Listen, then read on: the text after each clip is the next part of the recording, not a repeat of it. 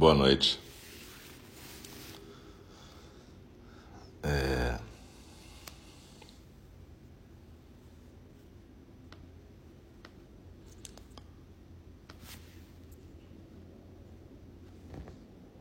Estamos voltando aqui. Boa noite. Com a nossa, com o nosso segundo programa dessa noite.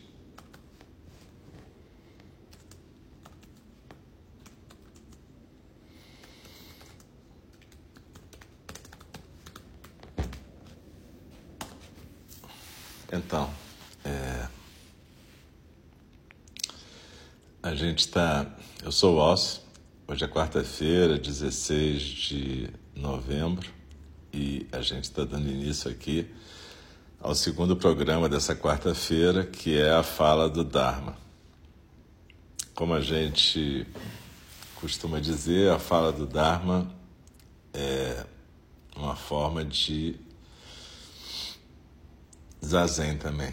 Então a gente costuma estar na postura do zazen, seja na cadeira, na forma ocidental, com os pés no chão, as coxas paralelas, seja na almofada, na, na forma oriental. E aí a gente convida o sino a soar e recita o verso da abertura do Dharma, né? É um verso que, na verdade, nos induz a um compromisso com a presença plena durante a fala do Dharma, tanto quem escuta como quem lê o texto e comenta. E no final a gente recita os quatro votos dos Bodhisattvas também três vezes, que tem a ver com o nosso compromisso no dia a dia das nossas vidas, da gente tornar nossas vidas realmente uma manifestação do Dharma, né? Então, é... eu queria logo agradecer pela presença de todas e todos aqui e é, também convidá-las sempre para estarem presentes nas quartas-feiras. Como a gente falou lá atrás, na, na meditação compartilhada, toda quarta-feira, às 8h30, a gente tem a fala do Dharma e cada professora, professor de Ininji está trabalhando com um texto. Na verdade, na fala do Dharma, a gente compartilha a nossa prática. Né? Cada uma de nós está praticando com um texto específico. Né? E a gente compartilha essa prática com a Sangha, com a nossa comunidade de prática. E eu estou lendo estudando o Sutra de Vimalakirti. E é esse sutra que a gente vai seguir agora, que a gente vai continuar agora.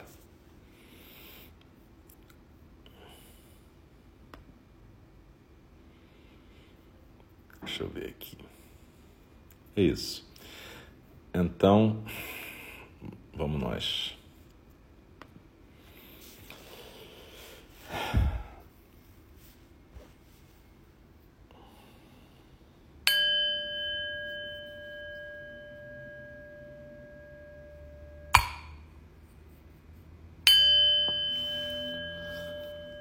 O Dharma, incomparavelmente profundo e precioso, é raramente encontrado, mesmo em milhões e milhões de eras.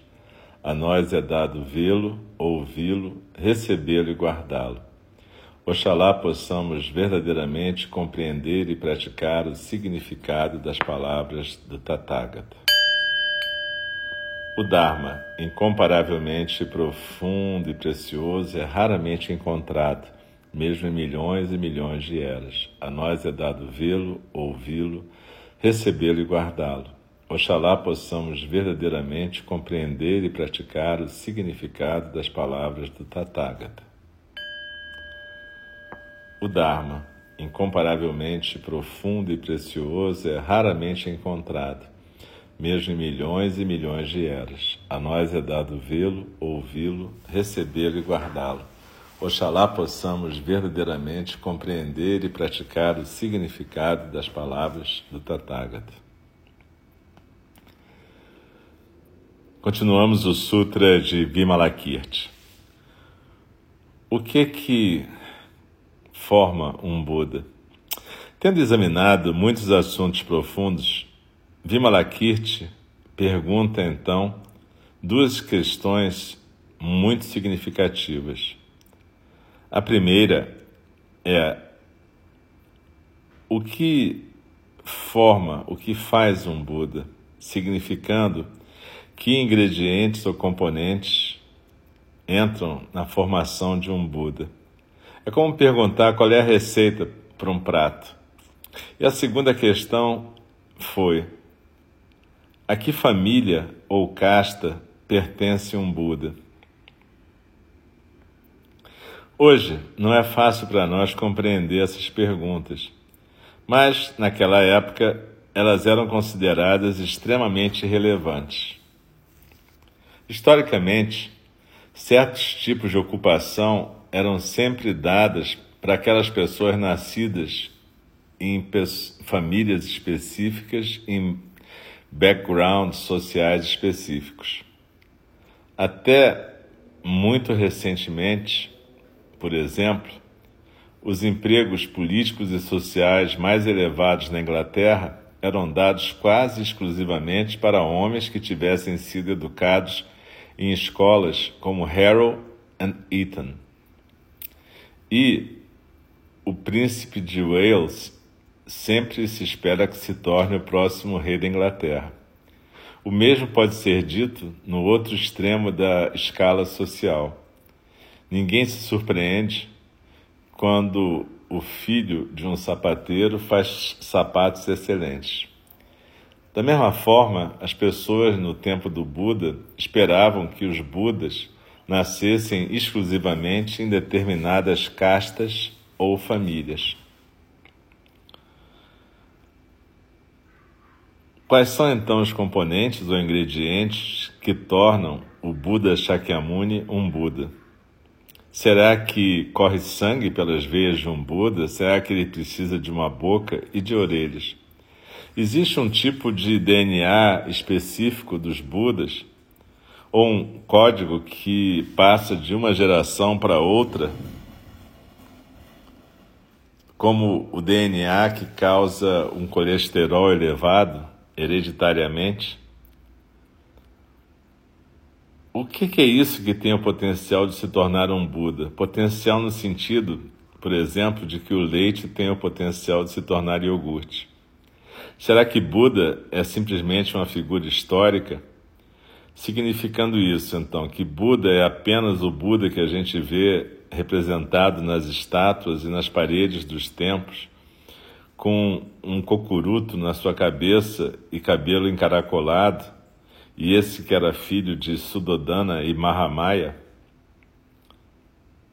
a que, que a gente está se referindo quando a gente fala Buda? Nessa altura, Vimalakirti já não estava mais respondendo às perguntas de Manjushri. Agora era Vimalakirti que fazia perguntas e Manjushri respondia. E é muito bonito ver que o senhor Manjushri começa a se referir a Vimalakirti não como um leigo que sustenta a sanga, mas como filho de uma nobre família. O tradutor do Sutra usa o, o, aqui nessa expressão, essa é uma nota de rodapé do Dzongkha Khyentse Rinpoche, usa normalmente nobre senhor para traduzir o sânscrito Kulaputra, tibetano Rikskibu, que em ambas as línguas significa literalmente o filho de uma família, filho ou filha de uma família. Nos sutras, essa forma honorífica de vocativo e também o equivalente de filha da família é usado em muitos diálogos quando o Buda ou Bodhisattva sênior estão falando de ou para discípulos, e algumas vezes é interpretada como significando filhas e filhos da família do Buda, ou seja, os Bodhisattvas. E é assim que Manjushri se dirige a Vimalakirti, nobre, filho de uma nobre família. Eu me pergunto, isso Dzongkar Khyentse Rinpoche, eu me pergunto se a gente algum dia vai ser capaz de apreciar na sua integridade essa conversa. É insuportável para muitos de nós até contemplar a noção de que a limpeza e a pureza pode ser encontrada no meio da sujeira. Ainda assim, a verdade é que a pureza só pode ser encontrada na sujeira. E para aqueles de nós que estamos presos na ideia de que a pureza é um estado puritâneo, puritânico, que é inteiramente independente e separado da sujeira, das emoções, das coisas que mancham, uma tal declaração é tão nos deixa tão perplexos como sendo algo virtualmente inconcebível. Filho de uma nobre família, diz Manjushri, as emoções são os ingredientes que formam um Buda. A ignorância, a fissura, o desejo e a raiva são a família do Buda. Aqui, Manjushri ofereceu esperança e encorajamento, zombando de nossas ideias sobre pureza e sujeira. Ele diz que o bem só pode ser encontrado no mal e no feio. Será que ele estava só dando um tipo de. usando uma expressão politicamente correta para agradar ou dizendo coisas que ele não achava só para animar a gente? Não. Ele estava expressando uma verdade penetrante e dolorida. Para alguns é uma verdade insuportável, mas para outros é a coisa mais encorajadora que a gente já escutou. Manjushri diz, abre aspas, se você plantar uma semente no céu, ela nunca se tornará uma flor. Da mesma forma, um Buda não pode surgir do estado não composto. Buda, a iluminação, só vai surgir onde houver fenômenos compostos. Portanto, Manjushri não está é, diminuindo os fenômenos compostos. Ele não está dizendo que os fenômenos compostos são profanos ou sujeira. O que ele está dizendo é que os fenômenos compostos são impermanentes, mas mesmo assim nós os veneramos. Esse é um ponto importante.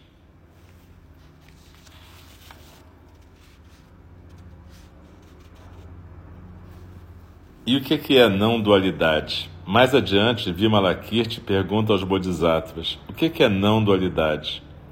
Cada um desses bodhisattvas deu uma resposta extremamente impressionante. Afinal de contas, esses bodhisattvas não eram tão bobos, né? Quando eu penso eu e meu, essa é a dualidade. Quando eu e o meu colapsam, essa é a não dualidade. Quando há purificação e sujeira, isso é dualidade. Quando você ultrapassa a sujeira e a purificação, isso é a não dualidade. Quando você acha que existem ações virtuosas e não virtuosas, essa é a dualidade. Quando você ultrapassa o virtuoso e o não virtuoso, essa é a não dualidade. Eu gostaria que esses dentro de nós que se acham budistas, mas estamos tão envolvidos nas nossas próprias visões, versões de virtude, moralidade e ética, que a gente passa a desprezar e detestar os não virtuosos, eu gostaria que nós pudéssemos realmente ler isto. E eu gostaria que eu pudesse olhar para os nossos rostos quando a gente começa a compreender o que, que isso significa. Se você pensar que este mundo é mundano e que um outro mundo mais sublime também existe, isso é dualidade. Quando você ultrapassa o mundano e o sublime, essa é a não dualidade. Os exemplos vão se tornando cada vez mais elaborados e incluem explicações relacionadas com as seis paramitas. Se a paramita da generosidade for compreendido como não dualidade, esse tipo de generosidade vai te levar à libertação. O Bodhisattva que compreende isso também vai ver a libertação como generosa. Se você desejar aspirar pela libertação porque você não gosta do samsara, isso é dualidade. A única maneira que você pode realmente manifestar a não dualidade é ultrapassar o gostar da liberação e o desgostar do samsara. Então a gente nesse trecho, esse trecho de hoje é extremamente, bom, eu não sei qual é o trecho que não é extremamente importante desse sutra. Mas a primeira coisa que é importante, assim, que a gente tem que guardar, é essa frase do Manjushri: Filho de uma nobre família, as emoções são os ingredientes que formam um Buda. Ignorância, fissura, desejo e raiva são a família do Buda. E aqui Manjushri está dizendo que o que dá origem à iluminação e à libertação é exatamente o fato de que a gente está imerso nessas emoções difíceis. O Buda falou isso de outra maneira quando ele disse que o nascimento humano era precioso porque apenas na forma humana a gente podia se libertar. Nem os deuses podiam se libertar, só os seres humanos. E por quê? Porque exatamente a gente está imerso nessas emoções difíceis que, na verdade, vão ser transmutadas a partir da nossa prática naquilo que a gente vai chamar de iluminação. Na verdade, é esse jogo de yin e yang, de sombra e luz. A luz só pode vir da escuridão. E, na verdade, é exatamente isso que está sendo dito aqui. A partir da sombra é que vai surgir essa luz. Assim, essa é a família dos Budas. Para a gente é muito complicado lidar com isso, porque a gente tem uma ideia muito moralizante do que, que é um Buda, né? E a gente tem uma ideia moralizante sobre pureza e sujeira.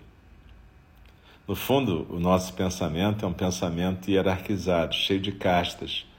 A gente pode achar um absurdo as castas, como a gente estudou na história hindu, mas a nossa mente é cheia de castas também, cheia de ideias de pureza e contaminação. Manjushri diz: se você plantar uma semente no céu, nada vai acontecer. Ele só pode, ela só pode nascer se ela é plantada na terra, na escuridão da terra, onde estão os elementos que vão fazer o estado composto. Lembra, eh, nós somos feitos de agregados nome, forma, matéria, todos esses agregados juntos criam seres transitórios, impermanentes. Mas é a partir desses seres transitórios e impermanentes que o Buda, o Dharma e a Sangha se manifestam. E mais adiante, Vimalakish pergunta então sobre não dualidade. E essa, esse é um conceito difícil para nós, não dualidade. Porque, apesar da gente supor que entende, a não dualidade tem a ver com amor incondicional. A não dualidade tem a ver com a gente perceber que realmente nós somos um, que a gente é um corpo de manifestação do Dharma, todos os seres sencientes em conjunto. Só que, num dado momento, esse Dharma está se manifestando através de de cada singularidade de um jeito diferente. Isso é a riqueza do Dharma, isso é, é aquilo que quando a gente fala da rede de Indra, em cada nó tem uma joia, cada joia é um de nós, uma de nós. Cada uma de nós é uma joia do Dharma, é, é uma possibilidade de expressão do Dharma. Mas essa expressão, na verdade, é uma expressão singular de uma coisa que é unificada. Falando assim, na teoria, é bonito e parece relativamente fácil de entender. Não é tão fácil de entender assim, porque se a gente realmente entendesse isso, a gente estaria muito mais livre do que a gente é. Se a gente pudesse realmente viver essa não dualidade, a gente poderia ver as emoções difíceis como o material do qual o Buda é formado a partir do trabalho com essas emoções, a partir do trabalho com aquilo que a gente normalmente tende a fugir e não a encarar. Então, a gente pode procurar ficar com essa noção de essa pergunta, que é mais uma pergunta do que uma noção, o que é que forma um Buda? Como é que um Buda se forma? A gente está cansado de ouvir aquela expressão do Thich né? que a flor de lótus nasce do lodo. Mas quando a gente pensa no lodo, nas nossas vidas, como é que vai sair uma flor de lótus daí? A flor de lótus não nasce no céu, diz Manjushri. Se a gente quiser libertação por odiar o samsara, isso não vai funcionar. No Mahayana, a gente vê que o nirvana está no samsara e o samsara está no nirvana. Tudo depende da maneira que a gente estiver vivendo cada situação. Então, cada paramita tem esse aspecto que você pode viver como dual e o aspecto não dual. A investigação com atenção plena possibilita que a gente possa ir construindo nas nossas vidas momentos de não dualidade, momentos de verdadeiro zazen. Ora, o que é zazen senão a manifestação da não dualidade?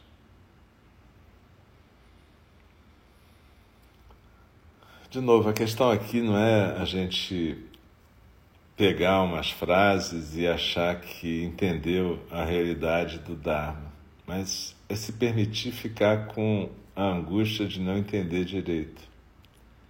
Para que essas perguntas possam ser um motor para a nossa prática. Para cada vez que acontecer alguma coisa que seja uma manifestação assim estonteante de dualidade, de separatividade, a gente possa, putz, nossa senhora, o que, que eu estou percebendo aqui? O que, que eu estou vivendo aqui? O Sutra de Vimalakirti inteiro, ele vai dar chance para a gente de trabalhar com essas coisas. E falta ainda um pouco para a gente chegar ao final dessa introdução, onde, na verdade, Dzongkar Khyentse Rinpoche ainda vai trabalhar com a questão de sutras que trabalham com determinadas coisas para a gente poder alcançar depois sutras como o de Vimalakirti, que tem uma visão mais ampla, mais abrangente da realidade da manifestação do Dharma. Então, vamos tentar nessa semana trabalhar com essa questão. Como os Budas aparecem, onde que eles aparecem e como é que a não dualidade se manifesta.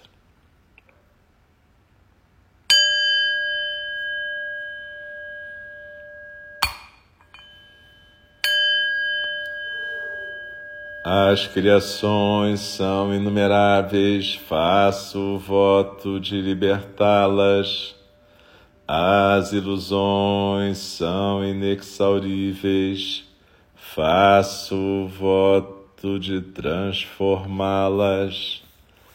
A realidade é ilimitada, faço o voto de percebê-la.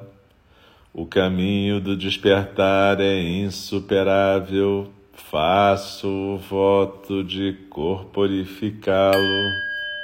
As criações são inumeráveis, faço o voto de libertá-las. As ilusões são inexauríveis, faço o voto de transformá-las. A realidade é ilimitada, faço o voto de percebê-la. O caminho do despertar é insuperável, faço o voto de corporificá-lo. As criações são inumeráveis, faço o voto de libertá-las. As ilusões são inexauríveis, faço o voto de transformá-las.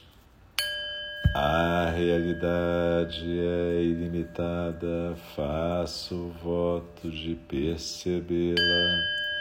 O caminho do despertar é insuperável, faço o voto de corporificá-lo. Deixe-me respeitosamente lembrá-las, a questão de vida e morte é de importância suprema. O tempo passa e a oportunidade é perdida.